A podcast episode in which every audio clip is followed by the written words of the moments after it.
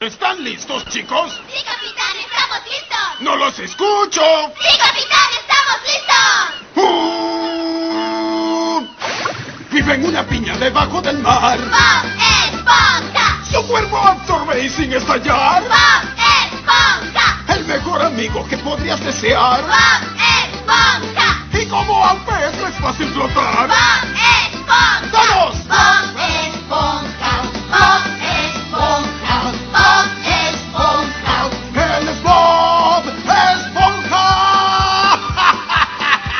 ¡Bob Esponja! Hola y bienvenidos a un nuevo capítulo del Rincón Nostálgico de Elías por los parlantes de glitch.cl. Como ya sabrán, contractualmente estoy obligado a decir el nombre de la página de esa manera. Eh, estamos en un nuevo capítulo del Rincón Nostálgico de Elías, este gran podcast que ustedes han hecho su favorito, principalmente porque en este instante es el único podcast que está saliendo por la página, ya que el otro podcast, el de Chris y Gere, está en receso. El podcast de Glitch. Eh, bueno, y como les prometí en el podcast anterior, esta es la segunda parte del especial de los Nicktoons.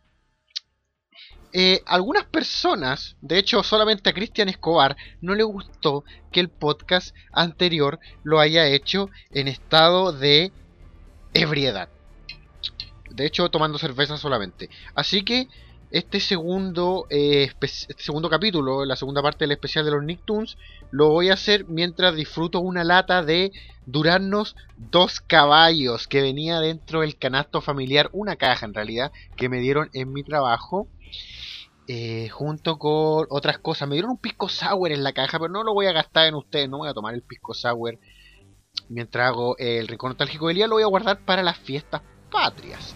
Eh, así que voy a seguir disfrutando de mi lata de duraznos dos caballos. Y seguimos con la segunda parte del especial de los Nicktoons. Bueno, en el capítulo anterior me quedé en la vida moderna de Rocco. Y con eso cerré esa primera parte. Me alargué mucho quizás con los Nicktoons, ahora vamos a intentar hacerlo más rápido. Bueno, el temita que escuchaban al principio del capítulo de hoy era la intro de Bob Esponja, que viene una piña de ajo del mar. Eh, pero de eso vamos a hablar más adelante, porque esto lo estamos haciendo en orden cronológico. Y eso significa que luego de la vida moderna de Rocco viene ¡Ah! Real Monster. ¡Ah! Monstruos de verdad. Como fue traducido en Latinoamérica muy fielmente al nombre en inglés. Eh, serie que duró desde 1994 a 1998. También fue producida y animada y desarrollada por Claxi Supo. Eh, no voy a explicar quiénes son Claxi Supo, porque si lo tuviera que hacer, eso quiere decir que no escucharon el capítulo anterior y deberían ir a escuchar el capítulo anterior antes de escuchar este. ¿Se fueron los que no habían escuchado el capítulo anterior? ¿Se fueron a escucharlo? ¿Solamente se quedan aquí los que ya lo escucharon y quieren escuchar la segunda parte? Muy bien, eso es lo que, lo que quería escuchar. Entonces vamos con la segunda parte, para los que se quedaron aquí, porque ya escucharon la primera parte. Eh, ah, Monstruos, de ver ah, Monstruos de Verdad fue hecha por Claxi Supo, esta productora, conformada por los esposos, por la pareja, ex pareja de Claxi Supo, que a propósito, nadie me va a perdonar y de hecho alguien me lo criticó, que no hubiera mencionado, y lo sabía, pero olvidé mencionarlo, que ellos estuvieron involucrados con las primeras temporadas de animación de Los Simpsons. Me voy a pegar un carril, no recuerdo si son las primeras dos o las primeras cuatro temporadas de Los Simpsons. Eh, eh, eran hechas por Claxi Supo antes de que la producción de Los Simpsons fuera llevada a Japón. Eh, y esto en parte, a China, perdón. Y esto en parte ayudó a que en un capítulo de Duckman, esa serie de la que también hablé en, el capítulo pasado, tuviera un cameo de Homero Simpson. Muy divertido. Eh, bueno, a Monstruos de verdad era esta serie de X, Oblina y Chrome. ¿Se acuerdan? Era recurría a una escuela de monstruos donde los monstruos les enseñaban cómo asustar. Eh, y eran como monstruos niños eh, la mayoría de ellos, de hecho, eh, hijos de, de monstruos que eran celebridades dentro del mundo monstruo asustando gente. Creo que el papá de X era como la celebridad, el, como el célebre monstruo. Y a lo- eh, su profesor y en la escuela en general le enseñaban a estos, a estos niños monstruos a asustar. No recuerdo cuál era el concepto básico o la razón de el asustar. No era como en Monster Inc. donde los gritos de los niños era energía. Acá era como que a los monstruos les gustaba asustar y, y listo. Unas cosas que recuerdo de esta serie, aparte que me desagradaba, por lo mismo que me desagradan la mayoría de las caricaturas de Clax y Supo, por su dibujo, era eh, eh, ciertos conceptos que igual eran como extraños. Por ejemplo, que el, el dinero en el mundo de los monstruos eran las uñas. Y una cosa que solían hacer los monstruos era buscar uñas de, de las personas. Las uñas que nos cortamos nosotros eran como dinero en el mundo en el mundo de los monstruos. Además que eh, otra curiosidad de esta serie es que había muchas celebridades haciendo voces de personajes. Por ejemplo, la voz del profesor la hacía eh, Tim Curry. A Tim Curry, no Jim Car Carrey. A quien probablemente recordarán más como It, el payaso asesino. Él era la voz del profe en ah, Monstruos de verdad. Y eh, Jim Bellucci, James Bellucci, el hermano de John Bellucci, el comediante muerto, era la voz del Simón, el cazador de monstruos. Típico, igual que en Los Padrinos Mágicos, de la que voy a hablar más adelante, que había una sola persona en el mundo que creía en, los monstruos y era un desprestigiado cazador de monstruos, Simón, en el que, en el que nadie, eh, eh, en el que nadie creía. Se supone que hay un juego de Super Nintendo de... Oye, a propósito voy a seguir comiendo mis duraznos dos caballos. Abrí la lata porque me estoy muriendo ese, pero olvidé comprar una Coca-Cola y no voy a bajar a comprar una Coca-Cola. Mm, mm. Ah. Entonces abrí la lata de durazno. Había un juego de Super Nintendo de A Monstruos de Verdad. Juego que yo en mi vida toqué. Probablemente porque como dije, la serie no me gustaba. A lo largo, pero la veía, la veía siempre en el Mega. No me pregunten por qué, porque era un... No, sí pueden preguntarme por qué. Porque era un niño solitario, sin amigos, que luego del colegio se iba a la casa derecho a ver tele. Por eso yo veía a Monstruos de Verdad. Eh, Kablam, desde 1996 hasta el año 2001, Nickelodeon tuvo otro de sus grandes aciertos, que fue el, el show Kablam, que transmitía varios program- programas, varios programas cortos dentro de este espacio, que eran todos con distintos estilos de animación. Había eh, stop motion, eh, animación tradicional de, caricaturas, eh, animación. Bueno, estaba el stop motion con plasticina, el stop motion con figuras de acción, con juguete, estaba la animación digital, la, eh, la animación a mano, la animación digital, pero eh, no 3D, sino eh, cuadro cuadro, etcétera, etcétera. Un montón de estilos distintos, no solamente de animación, sino también de comedia y de y de guion. Algunos de estos shows eran Snitch y Fondue, la Liga de la Acción, viviendo con Lupi, Prometeo y Bob. De hecho, de, de este show, de Kablam, nace Ángela Anaconda. Ángela Anaconda, una serie que luego fue producida por Fox, Fox Kid. Eh, como dije, voy a seguir tomando mi jugo de durazno. Oh, para capear la sed. ¿Por qué nadie me advirtió que hacía tanto calor en Santiago? Espero que lo que sigue después de septiembre sea menos caluroso. Tengo fe en eso. Eh, la Liga de la Acción eh, para mí era el mejor show de, Ka- de Kablam y era sobre un grupo de superhéroes incompetentes y eran como todos juguetes. Eh, la cosa es que uno de los episodios de. varios episodios de Kablam fueron eh, censurados por su contenido y generalmente por el contenido de la Liga de la Acción. Por ejemplo, el episodio 8 de Kablam fue censurado por dos cosas. O sea, transmitido una vez y luego censurado. eh, porque tenía referencia a la muerte. Y al parecer a los gringos no les gustan que sus niños sepan que la muerte existe. Y lo otro porque los, los primeros capítulos de Kablam, los donde eh, se transmitía eh, Ángel Anaconda, tuvieron que ser luego retirados porque finalmente fue Fox Kids el que tuvo los derechos de Ángel Anaconda y lo empezó a producir como un show aparte. Desconozco si Kablam eh, por sí solo eh, tuvo eh, juegos de video basados en el programa. Lo que sí puedo decir es que la mayoría de los Nicktoons que voy a comenzar a nombrar ahora ya no tuvieron sus propios juegos de video, pero sí fueron parte de juegos de video que recopilaron a los personajes de Nickelodeon. Como lo que suele hacer Nintendo con sus videojuegos, que suele juntar a, a figuras memorables de, de Nintendo en juegos de eventos deportivos, de, de los parties, etc.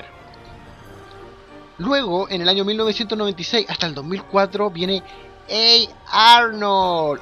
Dije- hay una cosa que no dije de Kablam. Voy a tener que retroceder y hablar de, de, de Kablam. Ernie June, los narradores y presentadores del programa, eran una pareja de niños, una, una niña súper sarcástica y un niño un poco hiperactivo. Eran los... O sea, no era hiperactivo, era como el tontito en realidad, o, al que las cosas no le funcionaban tan bien. Eran Ernie June, los narradores de Kablam, que tenían un, un humor que si bien no era para adultos, obviamente no eran no estaban hablando un lenguaje infantil. Eran como los típicos niños parados. Eh, Arnold fue una serie de 1996 al 2004, producida por Craig Baselet y hecha para Nickelodeon. Estaba basada en un cómic que había hecho este tipo. Un cómic que había desarrollado en el año 1986 y que al final convirtió, logró convertir en una serie para Nickelodeon. Hey Arnold era la historia del cabeza de balón Arnold que vivía en- con su abuelo, no vivía con sus padres y, y tenía cada capítulo era básicamente Arnold intentando resolver algún problema relacionado con su amigo, con el colegio. Estaba Elga, que era la abusadora, una, una niña muy parecida, casi era Angélica de adulto, es como yo me imagino Angélica, no, de, de niña, como Angélica crecida, era, era él, Angélica de los Rugrats, era Elga de A. Arnold, que era como la bravucona de Arnold, la mina que lo molestaba, pero que en realidad estaba perdidamente enamorado de Arnold. Qué pena a gente que no puede expresar su amor con palabras y lo hace de otras maneras. En fin, eh, nunca fui fan de Arnold. Jamás fui fan de Arnold, por eso esto es poco nada de lo que voy a hablar de Arnold. Eh, creo que ya para el año en que salió esta serie, yo ya había dejado de ver tanta televisión solo por porque sí, solo porque estaba frente a mí, y ya comencé un poco a, a, a- a elegir gracias a la magia del control remoto. Y la verdad es que eh, la, la- la onda vecinal de barrio en la que vivía Arnold, eso de salir a jugar con su amigo, o ayudar pro- ayudarle a los amigos con problemas y todo el cuento, no fue algo que, que yo nunca hice, así que no me sentí identificado con el personaje. Sorry, sé que todo el mundo era fan de Arnold, sé que muchas personas de- escribieron y dijeron, oh, no puedo esperar a que Liam mencione a Arnold, pero la verdad, no tengo nada que decir de Arnold, salvo que había un capítulo que sí recuerdo bastante gracioso, el del... Chico del pórtico, deja tu pórtico. Chico del pórtico, no quieres dejar el pórtico. En el que había un tipo que había vivido toda su vida un niño que pasado toda su vida sentado en las escalas de una casa y no salía nunca de ahí. Entonces todos querían convencerlo para que saliera de ahí.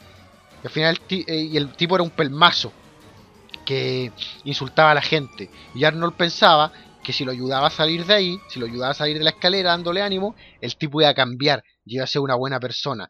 Al final, el tipo salió de la escalera y sorpresa, siguió siendo un pelmazo de mierda. Conclusión, no ayuden a nadie a ser mejor persona. Van a seguir siendo igual que el chico del pórtico. Deja tu pórtico. Eh, otra serie que también me van a odiar porque nunca fui fan de ella eran los castores cascarrabias, Angry Beavers. Eh, la serie eh, hecha también para Nickelodeon, protagonizada por esta, esta pareja de hermanos gemelos castores que eran Daggett y Norbert. Daggett era el café, que era el más hiperkinético y, enojón también y tonto. Y Norbert era un tipo con un poco más de estilo, más sarcástico, inteligente, eh, el, su humor era sarcástico, pues, ¿cachai? Era como el tipo inteligente, jaja. En cambio, Daggett era como el, el payaso idiota. Es como la, la relación que tenemos nosotros con Cristian Escobar y yo en las aventuras de Chris y Elías. Claro, Cristian es el payaso idiota.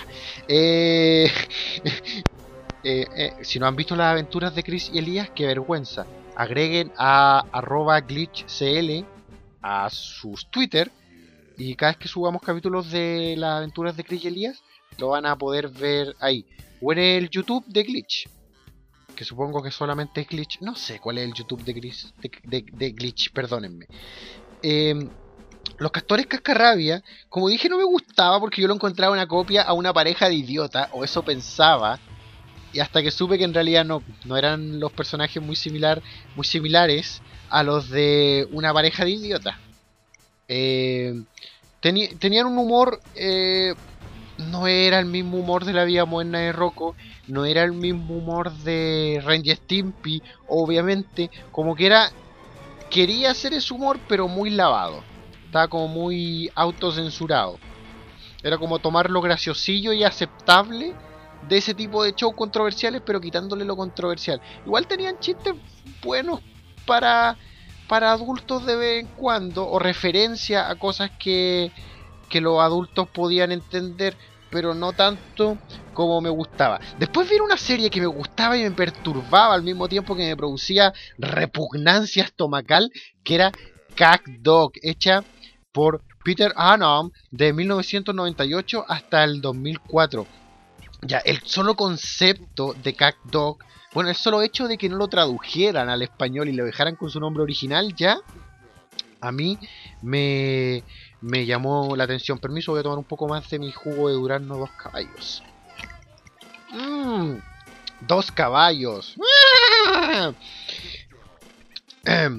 Solamente hago esto para que sepan que podríamos vender espacio publicitario en Glitch, así que cómprenlo. Eh, ya me llamó la atención que Cat Dog no lo tradujeran. ¿Por qué no le pusieron gato perro? Lo dejaron con su nombre original en inglés. Raro, ¿ah? Raro para, para una caricatura. Eh, esta serie era la historia de un perro y un gato que en realidad eran gemelos unidos. Eh, siameses. Hermanos siameses. Pegados.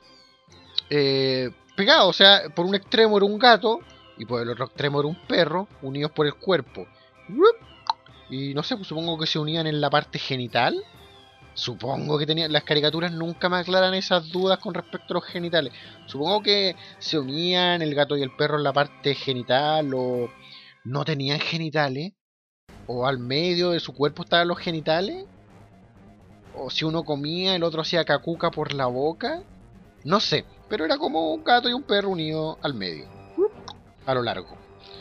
Eh, bastante perturbadora en ese sentido la serie. Y los personajes se llamaban gato y perro, no tenían otros nombres. Eh, supuestamente, eh, el creador de esta serie, Peter, lo hizo más que nada, primero basándose en, en que él había visto un par de gatos, un gato y un perro peleando, y quería hacer un show sobre estos personajes, pero llevarlo más al extremo. O sea, obligarlo a ser hermanos. Y qué más, más extremo aún que hacerlos como hermanos eh, hermanos unidos. Eh, también el tipo había estado supuestamente viendo programas sobre siameses y separación de siameses, entonces los dejó, lo, creó este este extraño show. La cosa es que gato y perro eran como unos parias, unos rechazados precisamente por su condición. Y para mí esto era súper fuerte en la serie, que los rechazaran constantemente por lo que eran. De hecho, que la gente le como que les gritara le dijera, oye, Cat Dog, hey, estás unido, eh, eres un fenómeno. bla, bla, bla". Era horrible. Como cuando a mí la gente me grita, hey, calvo de 27 años. Me hacen daño. No lo hagan, por favor. Em, habían otros personajes secundarios. Mi favorito era Rancid, que era un conejo que siempre representaba como a distintas figuras de autoridad. Era muy parecido en un sentido al demonio rojo de Vaca y Pollito, el show de Vaca y Pollito de Cartoon Network, en el sentido que el tipo nunca tenía una función especial. Siempre a donde iban gato y perro, que se necesitaba una figura de autoridad, un jefe, un profesor, un algo, un vendedor, algo de autoridad eh, siempre era Rancid, el conejo. Eh, rancio, creo que le pusieron en la versión latinoamericana. Eh, los papás de gato y perro al final resultaban ser un sapo y un Sasquatch, un pie grande, pero que en realidad después se descubría en la película hecha para la televisión de, de Dog, que eran sus padres adoptivos. Eh, recuerdo también un capítulo Cat Dog en el que al final decidían por separarse y perro se une a otro gato y gato vive su vida solo y al final se sentían solos y se volvían a unir. Creo que ridiculé. ¿Por qué no, por qué no vivieron sus vidas separados y se consiguieron sus propios genitales y consiguieron pareja? No lo entiendo. Eh, Dog, una ca- caricatura muy perturbadora de Nickelodeon que terminó eh, generando adultos como yo. Es lo único que lo puede, lo único que podemos explicar a adultos como yo es como la mezcla entre Ren y Stimpy, Dog y y otras cosillas. Al parecer varios grupos, estos típicos grupos gringos de cuidemos la, la mente de nuestros niños, grupos religiosos, eh, combatieron harto contra CatDog por... Primero por el tema de supuestamente burlarse contra el cuento de, los de los siameses y lo otro por lo, lo bizarro del show. Pero esta gente no tenía idea que luego vendrían en- a través de Nickelodeon show muchos mucho, mucho, mucho más bizarros. Cat-Dog, que nunca fue muy tan extremadamente popular como otros shows de Nicktoon, sí tuvo un público fiel. Un público fiel que fue el que lo ayudó a seguir existiendo. Eh, Yeah Cartoon fue una serie muy al estilo Qué historia tan maravillosa el show de Cartoon Network en el que se daban distintos cortos. De estos cortos animados salieron los padrinos mágicos. Y eso es lo único que tengo que decir respecto a Yeah Cartoon del 2000 al 2001. Eh, así como qué historia tan maravillosa el show dio espacio a que Cartoon Network se hicieran distintos cortos animados. Muchos de ellos terminaron siendo series como El Laboratorio de Dexter o Las Chicas Superpoderosas. Oh yeah, Cartoon eh, produjo Los Padrinos Mágicos. O sea, eh, un corto dentro de esta serie de cortos animados que eran Los Padrinos Mágicos terminó convirtiéndose mucho más, a- mucho más adelante en una serie completa. Oye, eh, vamos con con un temilla musical. No, ya, tuvimos el temilla al principio del show. Ahora vamos con el tema. El tema musical es una pieza de los Padrinos Mágicos, de un musical de los Padrinos Mágicos, que es la canción del payaso Bob. Así que escúchenla y regresamos con el rincón nostálgico de Elías por los parlantes de glitch.cl y dos caballos duraznos. Mitades de duraznos en almíbar. Payaso Bob, ¿no ves lo que te pasó? Querían un peón y te escogieron a ti y tu ropa se te arrebató. Tu narizota y zapatos, abre tus ojos, ¿no ves que ya no hay diversión?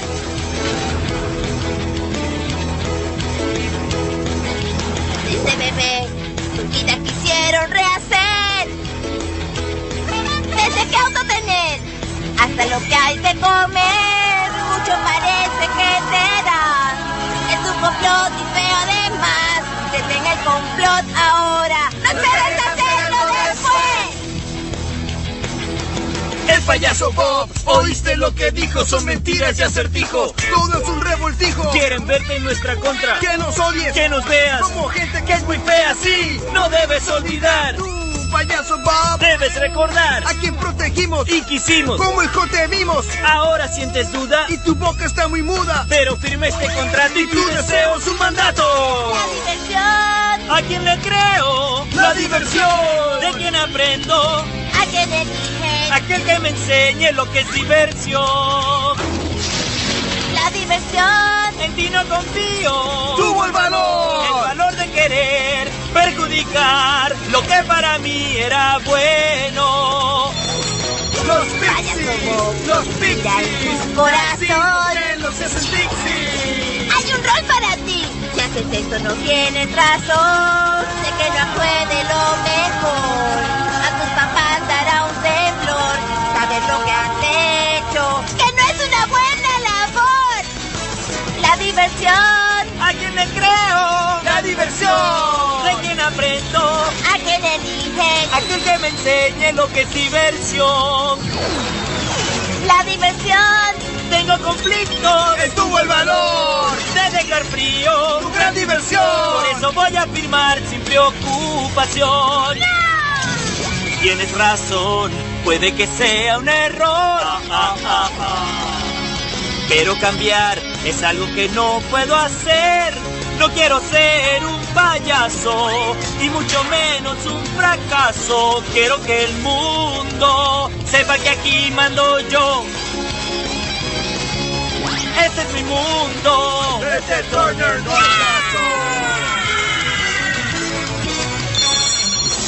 Gracias por la pluma.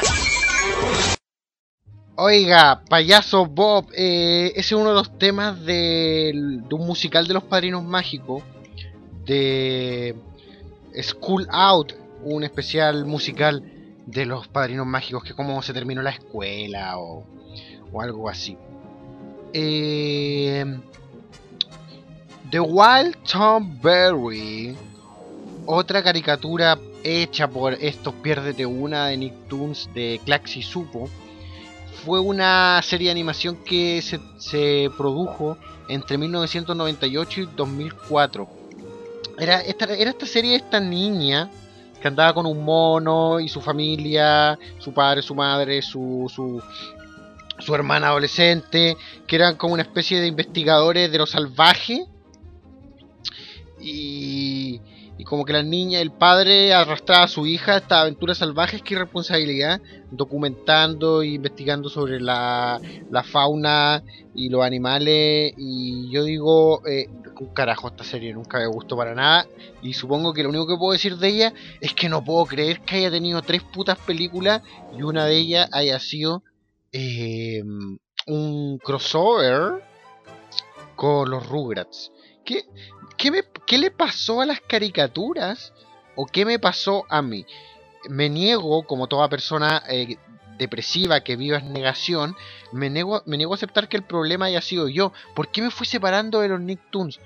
Lo que yo creo, y de hecho lo que estoy seguro, es que luego de caricaturas como y Stimpy y Rocco, se intentó recrear los éxitos que fueron, pero lavando todo lo que las hizo exitosas, que no era que, que era en realidad el que estaban dirigidas a los adultos.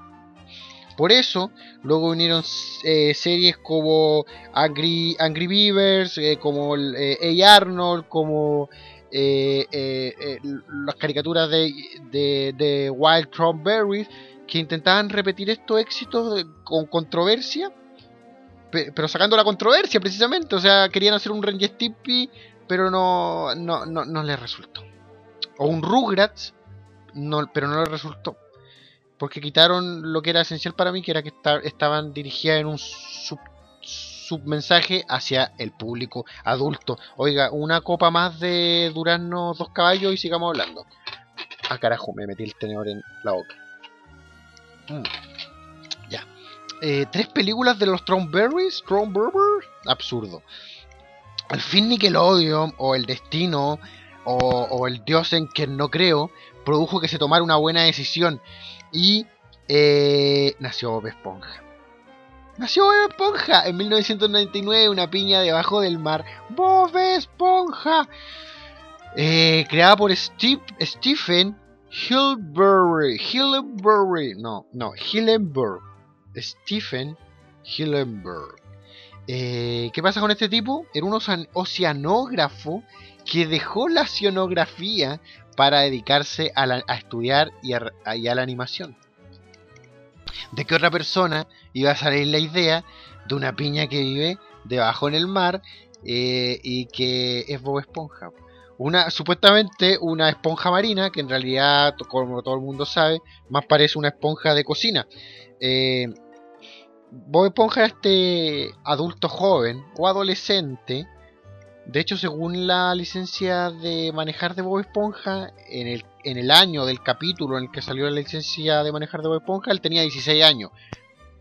Así que eso era, un jovenzuelo, un adolescente. Eh, Bob Esponja, esta esponja que vive en fondo de bikini, trabaja en un restaurante de comida rápida para eh, Don Cangrejo, eh, con su compañero de trabajo Calamardo, un tipo que lo odia, un tipo marcado que lo odia. Su mejor amigo es eh, Patricio Estrella, una estrella un poco deficiente mental, esta arenita, una ardilla que viene de Texas y que se fue a vivir al fondo del mar. Y otro montón de peces genéricos que viven en fondo de bikini, que es la ciudad de Bob Esponja. Y esta era la aventura de Bob Esponja. A Plankton, Plankton que era el rival de Don Cangrejo, que Don Cangrejo era el dueño de un restaurante que se llamaba el Crustáceo Cascarudo. Estaba Plankton, que era el dueño de un restaurante que se llamaba el Balde de Bocado, y siempre quería robar la fórmula secreta de las cangreburgers de Don Cangrejo. Eh, eh, Bob Esponja era el cocinero de Don Cangrejo. Eh, y esta serie, al parecer eh, dedicada a los niños, tenía un humor que en realidad eh, iba mejor con los adolescentes perturbados y adultos jóvenes perturbados que se habían criado con la vida moderna de Rocco y con eh, los desaparecidos y Stimpy, o sea, dedicada a mí. El creador Stephen Hi- Hillenburg eh, había trabajado también en, en la vida moderna de Rocco como director, productor e incluso dibujando los storyboards. Para los que no saben lo que es un storyboard, es como toda la escena de, una, de un programa dibujada en papel y puesta así en la pared y dice ya escena 1, escena 2, escena 3, es un storyboard. Generalmente eh, administrado un dibujo por un plano de cámara o por un movimiento importante dentro de la cámara. ¿Qué, ya, lo más destacable de Bob Esponja, o lo primero que les quiero mencionar, es que es el único Nicktoon original de los 90 que sigue produciéndose hoy en día. Bob Esponja sigue produciéndose hasta el día de hoy. Con su humor, eh, con su humor gracioso, eh, con su humor un poco para adultos en segunda lectura. Oiga, ¿sabe qué? También voy a probar un poco las papas fritas crispo que también vienen en el canasto familiar que me dieron en mi trabajo. Mm, mm. Quise decir caja, caja, nunca fue un canasto. Eh, Bob Esponja en la actualidad va en su octava temporada eh, y sigue siendo producida. Sigue siendo producida por Nickelodeon. Eh, como dije en el capítulo anterior, eh, hablé, mencioné vagamente a Tommy Kenny, quien hacía la voz de Heffer Wolf en La Vía Buena de Rocco. Él hace la voz de Bob Esponja en inglés. Y, Tommy Kenny también es. Hoy me están hablando por Facebook. ¿Quién me está hablando por Facebook? Ah, un compañero de trabajo. Hablamos otro día, Luchín. Eh, saludos para Luchín. Eh, Tommy Kenny, eh, quien hace la voz de Bob Esponja, mencioné que ustedes lo podían conocer gracias al video Tonight Tonight de los Smashing Pumpkins. Y también Tommy Kenny es Parche el Pirata al inicio de Bob Esponja. Perdón, eh, en los capítulos de Bob Esponja en los que sale Parche el Pirata, eh, él es Tommy Kenny. La voz de Bob Esponja. Eh, Bob Esponja no fue popular en su primera temporada. Bob Esponja no fue popular hasta su segunda temporada. Eh, de hecho, era un éxito casi mediocre. O sea, un, programa, un show mediocre en, ausencia, en, en- en audiencia y en telespectadores. Y en su segunda temporada, de repente, ¡papum! Éxito total. Todo el mundo va a Bob Esponja. Eh, antes de su cuarta temporada, gestionaba una película de Bob Esponja. La película de Bob Esponja originalmente iba a terminar la serie. Eh, ¿Y qué pasó? No la terminó. Siguió adelante. Y cada año la serie se ha vuelto a renovar. Y se ha vuelto a re- renovar. En TV también tiene parte de sus derechos de transmisión y de merchandising. Eh, sí, eh, hasta eh, salen videojuegos Bob Esponja. De, de los Nicktoons. Generalmente estos videojuegos que recopilan a los personajes de los Nicktoons.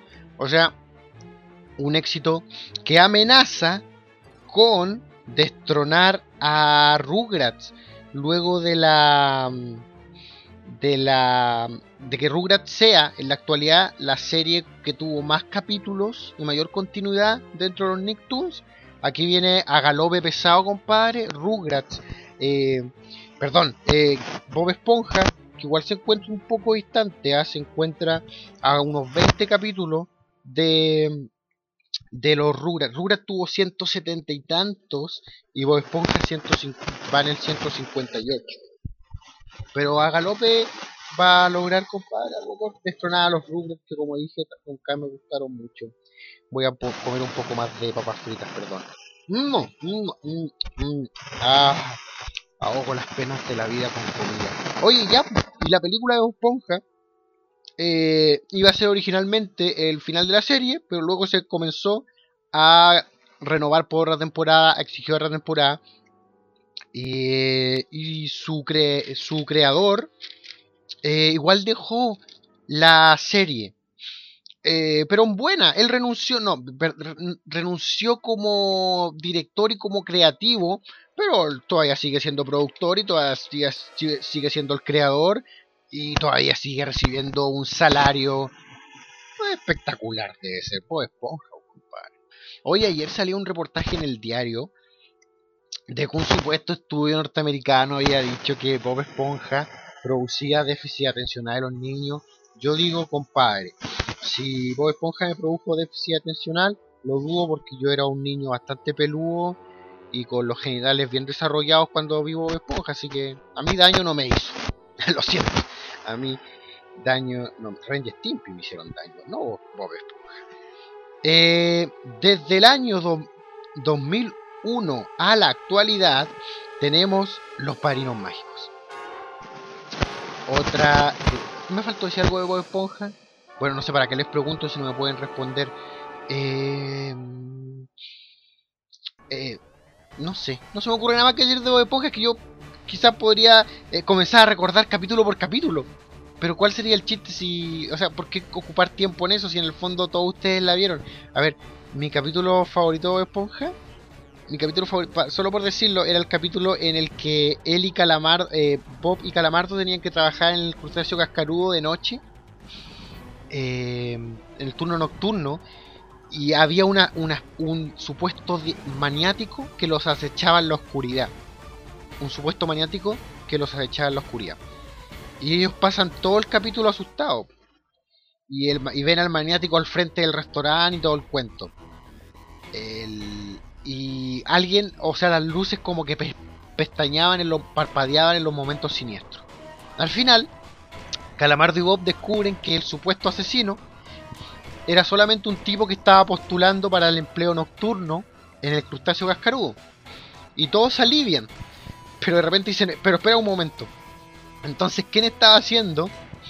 Pestañear las luces, parpadear las luces. Entonces la cámara hace un paneo rápido y está Nosferatus, el vampiro Nosferatus de la película del mismo nombre, apagando y prendiendo la luz. Y los personajes dicen, oh, Nosferatu. Y, ahí- Nosferatu sonríe y ahí termina el capítulo. Pero lo gracioso es que el Nosferatu que aparece era el, la- la- el recorte del personaje original de la película. Nosferatu, el, el actor que hacía ese papel se llama Max. Max Records. Una cosa así. Eh, hay una película que se llama La sombra del vampiro, protagonizada por Willem Dafoe, que habla sobre la producción de Nosferatu. Eh, véanla, a mí me encanta una porque es como una revisión muy buena del mito del vampiro, alejada completamente de todas estas basuras de películas sobre vampiros que hay ahora, la saga Crepúsculo y toda esa mierda, Twilight, weón, no. Y también es una película muy buena sobre el desarrollo de películas, sobre la filmación de cine. Eh, eso. Nada más que decir. De William Dafoe. La sombra del vampiro. Creo que se llama esa película. Sí. La sombra del vampiro. Protagonizada por William Dafoe. Eh, ya ese es mi capítulo favorito de Bob Esponja. Y que aparte que Calamardo es mi personaje favorito. ¡Te odio, Bob Esponja! Eh, esa es mi imitación de Calamardo, lo mejor que la puedo hacer, lo siento. Los Parinos Mágicos del año 2001 a la actualidad. Eh, el tercer show más exitoso después de Rugrats y Bob Esponja de Nickelodeon. Creada por Butch Hartman. ¿Quién es Butch Hartman? Un animador. Eh, ¿Qué tiene? ¿Qué otro gran dato curioso hay sobre este personaje? Es el hermano del fallecido Phil Hartman. ¿Quién es Phil Hartman? Phil Hartman era un comediante del Saturday Night Live, esta especie de happening gringo. Happening con ja gringo, pero un millón de veces mejor. Phil Hartman era un comediante, un actor cómico de ahí. Probablemente para los que no conocen el Saturday Night Live les suene más Phil Hartman por ser el vecino de Schwarzenegger en El Regalo Prometido. O el vecino también en Pequeños Guerreros, Small Soldier. O... mm, ¿Qué otro papel tiene Phil Hartman que puedan conocer? No se me ocurre ninguno. Es Phil Hartman, busquen la foto. Hacía la voz de Troy McClure y la voz de eh, Lionel Hutz en Los Simpsons. Eh, él murió, creo que lo conté en el capítulo de Los Simpsons. Su esposa lo mató y después su esposa se suicidó. Entonces, Butch Hartman es su hermano. Eh, nada, era un dato curioso. Oigan, ¿sabe qué? Voy a tener que retroceder. Siempre me carga tener que retroceder, pero en este caso va a ser un honor porque se me olvidó decir algo. El primo Carlos, el primo Carlos me dijo, ve Bob Esponja. Y yo le dije, pero compadre, Bob Esponja, que es una serie para niños. Me dijo, ¿qué? Elías, estás completamente equivocado. Yo le dije, pero Carlos, es una serie completa. Me, me golpeó. Me golpeó y me dejó sangrando en el suelo y me dijo, ¡Ve Bob Esponja! Yo le dije, sí, Carlos, pero me vuelva a golpear. Y tuve que ver Bob Esponja. Y gracias por golpearme y sacarme sangre de narices, primo Carlos, porque eh, es genial Bob Esponja. No, mentira, primo Carlos, nunca me golpeó. Gran valor. Eh, sí me golpeó. Eh, ya, volvamos a los padrinos mágicos. La historia de Timmy Turner, eh, este niño que de 10 años que tiene padrinos mágicos que les cumplen sus deseos, como y Wanda. Y eh, están los papás de Timmy, que son los que, los que lo ignoraban siempre. eh, lo ignoran, son padres bastante poco eficientes como padres, y por eso, por ser un niño infeliz, al que su profesor, eh, sus profesores evalúan mal, que hay un bravucón que lo molesta, su niñera lo atormenta, Vicky. Entonces, por ser un niño infeliz, el, el- el- el- el- el- el reino mágico le asigna padrinos mágicos, como Iwanda. Eh, gran serie de Nickelodeon, serie que dejé de ver hace mucho tiempo y, el hecho de que aún se produzca me sorprende. Mira, para marcar el punto en el que dejé de ver los padrinos mágicos, el que todavía los vea, va a saber cuándo los dejé de ver. Yo los dejé de ver cuando apareció el hijo de Cosmo y Wanda, puff. En ese momento, cuando apareció el hijo de Cosmo y Wanda, yo dejé de ver la serie. No por la aparición del hijo, justo marcó un momento de mi vida en el que yo ya no dejé de ver los Nicktoons por las responsabilidades laborales y, y los, no sé, los cambié, cambié las caricaturas por la pornografía, no sé, algo me pasó. La cosa es que ya no veía los, ya no veo los padrinos mágicos habitualmente, eh, pero igual son memorables. Me encantaba eh, Denzel Crockett, ¡Padrinos mágicos! Eh, el profesor de Timmy Turner que lo odiaba y que también estaba obsesionado con capturar padrinos mágicos para probarle al mundo que existían los padrinos mágicos. Era mi, mi personaje favorito. Eh, como dije, supongo, solamente puedo asumir que quizás la serie fue decayendo en calidad, pero insisto, es solamente una, eh, una suposición mía, porque tengo eh, recuerdos de grandes capítulos, por ejemplo el del que hablaba antes, el del payaso Bob, que era un musical, el capítulo en el que salían los Pixies, somos Pixies, somos Pixies, villanos, uno de los tantos villanos recurrentes de los padrinos mágicos, eso me gustaba de los padrinos mágicos, que los personajes eran recurrentes y la historia era generalmente eh, habían consecuencias de lo que pasaba en un capítulo a, a futuro. ¿Cachai? Eh, si bien todos los capítulos no eran continuos, habían consecuencias. Y la galería de personajes era extensa a mí me encantan las galerías de las show con galerías de personajes externas. Vamos rápido porque se nos va acabando el tiempo y no quiero que eh, Leo Salainas y la mesa directiva de Glitch intente matarme. Porque temo que están intentando matarme por mis constantes faltas de respeto alargando el podcast. Invasor Sim, una comedia negra creada por M. Vázquez. Otra gran serie recomendada a mí por el primo Carlos. eh, serie que yo sabía que existía en Nickelodeon y no veía. También por una estúpida eh, idea de pensar que era demasiado infantil. Por sus dibujos. Y, todo lo contrario, Invasor Sim, a pesar de tener un dibujo infantil, eh, tiene humor negro a destajo. El tipo que, lo, que el creador, John. Vázquez, también tiene un, un, un cómic sobre un asesino maniático y, el tipo eh, el tipo la lleva con el humor negro. Invasor Sim solamente tuvo dos temporadas, eh, 27 episodios de- entre el año 2001 y el 2002. A ver, ¿de qué trataba Invasor Sim? En, en en un rincón muy lejano del universo existen los Irken, un imperio que va conquistando planetas y asimilando y convirtiendo a los habitantes de las razas que conquistan en sus esclavos. En este, esta armada conquistadora que son los Irken, unos extraterrestres verdes con ojos rojos, eh, sus jerarquías se miden según sus tamaños. Los líderes de los Irken son los más altos y de hecho así se llaman. Eh, the Almighty, the Almighty eh, Tales, Tales, no sé cómo se dice. Los altos poderosos. Ellos son los líderes de los Irken. Y Sim es un invasor de los más pequeños, aparte de que es un inútil y un un psicópata. Él causó casi la ruina de su planeta en una operación militar que se llamaba Ruina Inevitable 1. Ahora eh, los Irken se están reuniendo para la operación Ruina Inevitable 2, en la que planean seguir conquistando el universo, mandando a los mm, Irken más capacitados a, mezclarse con las poblaciones de varios planetas para descubrir sus debilidades y conquistarlos. Sim, que por haber casi destruido el planeta en la operación Ruina Inevitable 1, es mandado a un planeta llamado Comidortia a trabajar obligatoriamente como eh, un tipo en un restaurante de cocina rápida, escapa de su destierro para eh, ir a esta ceremonia de los Irken y que él sea asignado también como un invasor, uno de estos tipos enviados a mezclarse con la fauna del planeta. Esta, reunión es en un planeta que se llama Conventia, el planeta de las convenciones. La cosa es que Sim, para que sus líderes lo mandan a la punta de la galaxia, a un planeta desconocido, para deshacerse de él. Este planeta resulta ser la Tierra, y Sim eh, se hace pasar por un niño, y Deep eh, es, es como un niño que se dedica a investigar lo paranormal, y es la única persona que se da cuenta que Sim es un invasor. Ahí comienzan eh, las aventuras de Invasor Sim con un humor muy para adulto. Eh, o sea, sin, no, dejar de ser porno. O sea, perdón, perdón, sin llegar a ser porno, obviamente. Eh, sí tiene un humor para adultos, pero no en el sentido y Stimpy. Es un humor para adultos en el sentido negro, la oscuridad del humor. Por ponerle un ejemplo, hay un capítulo que se llama eh, Bad Bad Rubber, Robert, Robert Piggy, que es como cerdito malo malo de, plástico, de hule.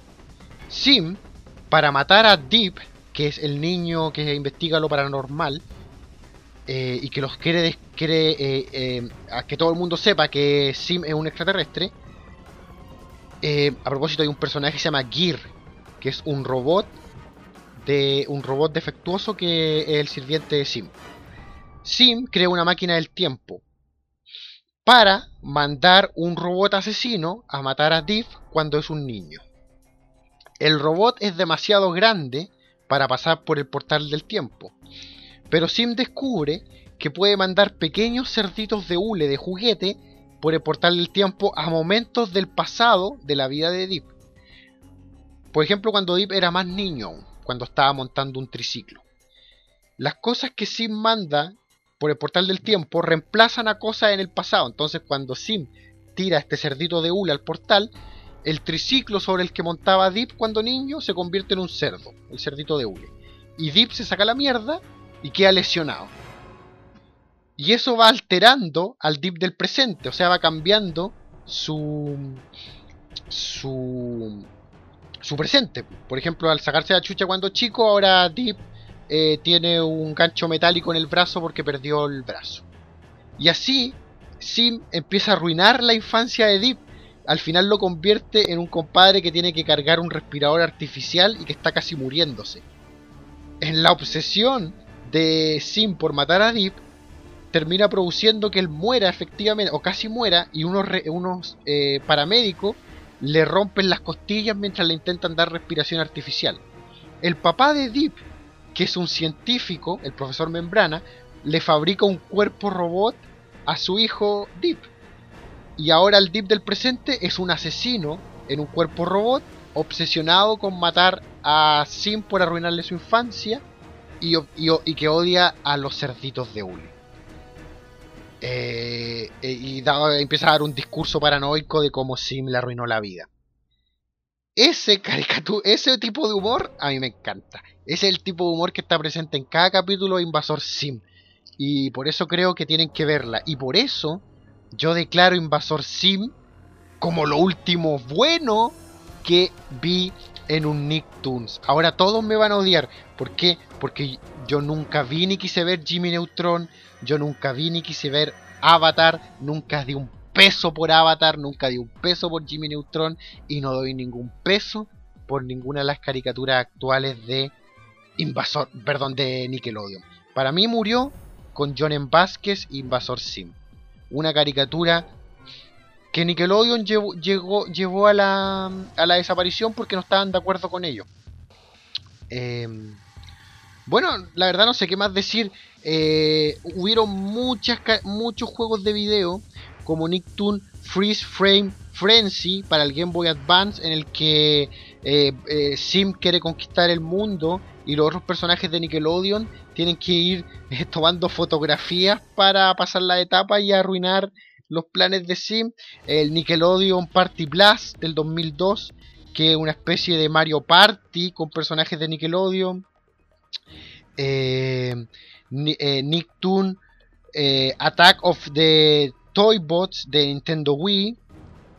Y eh, ahora está anunciado Nicktoons MLB, es que es un MLB, que es un juego de béisbol para el Nintendo Wii y otras consolas que se supone va a empezar a salir ahora durante septiembre de este año. Un juego de béisbol en el que mezclan a estrellas del béisbol con personajes de los Nicktoons, compadre. Y lo mejor, están hasta Ranger Stimpy. Probablemente vaya a ser el mejor puto juego de video de Nickelodeon de la historia. Porque ya, el béisbol, un deporte interesante.